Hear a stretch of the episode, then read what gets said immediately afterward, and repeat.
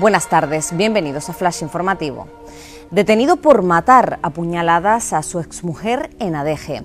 Uno de los hijos menores que trató de defender a su madre también fue agredido. El presunto autor de los hechos ya había sido arrestado el pasado 28 de diciembre por coacciones a la víctima. Asociaciones de padres piden que el transporte escolar en Canarias sea un servicio esencial. Una solicitud que llega ante el paro de la patronal que afecta en esta jornada a 37.000 alumnos de la enseñanza pública en las islas, provocado por la falta de compromiso económico por parte de la Consejería de Educación. El Skyline de Nueva York dará la bienvenida al Carnaval de Santa Cruz en el auditorio.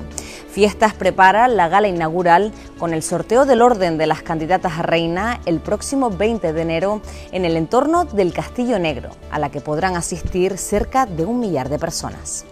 El Lenovo Tenerife se impone a Unicaja en un partidazo para meterse en la Copa del Rey.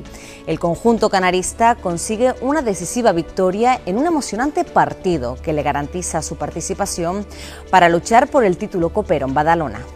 Más noticias en diariodavisos.com.